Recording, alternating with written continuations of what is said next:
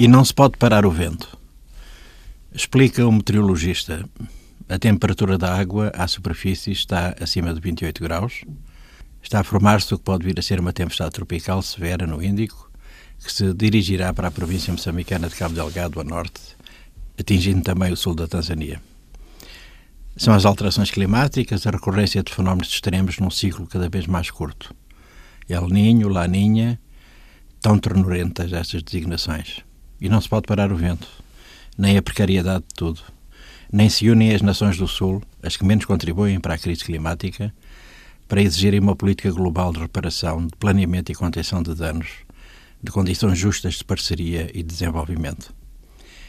Bem sei que é sonho, lirismo da caça e rubras, primaveril, e o vento, a água, o som e a fúria, tudo desabará sobre a terra mais e mais, e todos lamentarão a perda de pessoas e bens, como se diz, e haverá muita solidariedade concreta no terreno e muita promessa de financiamento que demorará a chegar, se chegar.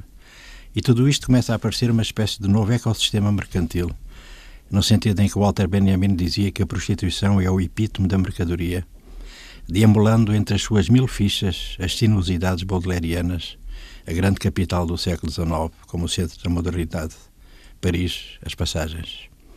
As nossas passagens são bem mais humildes, Choram a morte os que amam, mas ela já é banal, acontece sempre e de variado modo. E o povo é resistente e frugal, toda a gente sabe disso. Nos tempos da normalidade alegre e triste, bastam os pescoços de galinha para bem temperados festejar o Natal. Já se disse isso. E o país é jovem e de gente jovem, claro, nada de grandes expectativas a Charles Dickens. A velhice cansa, implica equipamentos que não há, reformas, dá despesa à segurança social, tantas vezes emboscada e aliviada de fundos. É com absoluta inocência e tranquilidade que se pode anunciar o plano de reabilitação da Beira, por exemplo.